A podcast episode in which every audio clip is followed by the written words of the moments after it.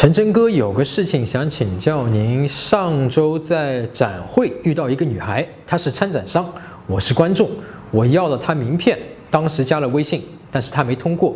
后来我才发现我把她名片弄丢了，应该就在现场，她知道的，所以没有通过我微信。后来通过她同事说了道歉的话，晚上她通过我的验证了。但是不冷不热啊，第一印象就不好。昨晚聊天，他说他不爱发朋友圈，我就问他，那你对经常发朋友圈的人怎么看？然后他就不回了，我也不知道怎么跟他聊下去，您能指点一下吗？第一啊，我不知道你为什么要道歉，因为你弄丢了他的名片。第二啊，他说他不爱发朋友圈，他为什么会这样说？一定是你问了他，为啥朋友圈没有东西看，对不对？类似的问题啊，否则他不会自说自话，一上来就告诉你说，哎，我是不发朋友圈的啊。那么你这个问题是有问题的哈，你想知道啥？你到底想问啥啊？你是想通过看他的朋友圈来和他找到共同的话题聊吗？哎，如果是这样的想法，也就意味着你在浅沟通里面告诉了女生，我是配不上你的啊，我只有找到。你喜欢的话题，我才配得上和你聊天，哎，你才会理我。然后呢，女生的第六感她很强大啊，就能收到了你的潜沟通信息，发现你找的话题不是她想要的，她自然就不理你了。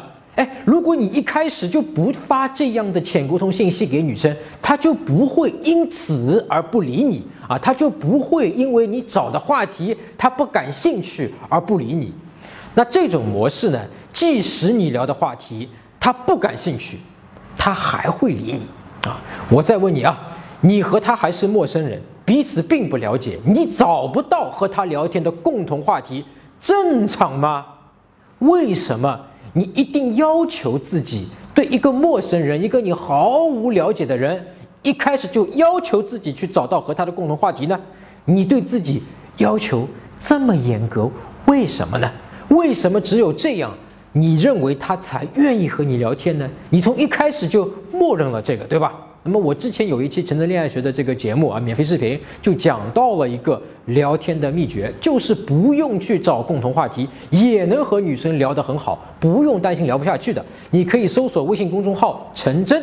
啊，然后呢，回复“没话聊”这三个字，我立刻发给你。正确的方式啊，你在展会看到这个姑娘啊，为什么对她感兴趣呢？展会上姑娘不止她一个吧？为什么你一定要加她的微信呢？哎，你对她什么感兴趣？哎，你可不可以先问问看自己呢？就是搞清楚以后呢，可不可以告诉女生，就是你对她感兴趣的那个点？否则你什么都不说啊，加了她微信，女生会想啊，哎，你为什么加我微信啊？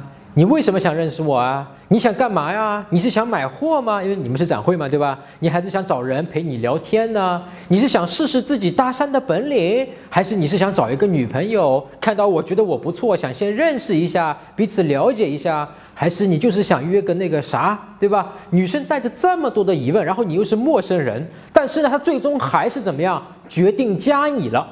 但你第一句的问题是，你为什么不发朋友圈？哎，如果你是那个女生，你怎么想？我上面的这么多的问题还没解答呢，你来问我为啥不发朋友圈，跟你有什么关系呢？你现在理解女生想法了吗？啊，刚才这个啊，我是模拟女生的疑问啊，就是为了让你学会把聚光灯打到女生身上，女生是怎么想的，对吧？我们去学会了了解她是怎么想的，站在她的角度上去思考这个问题，那么自然你就会知道怎么去聊第一句话了，比如。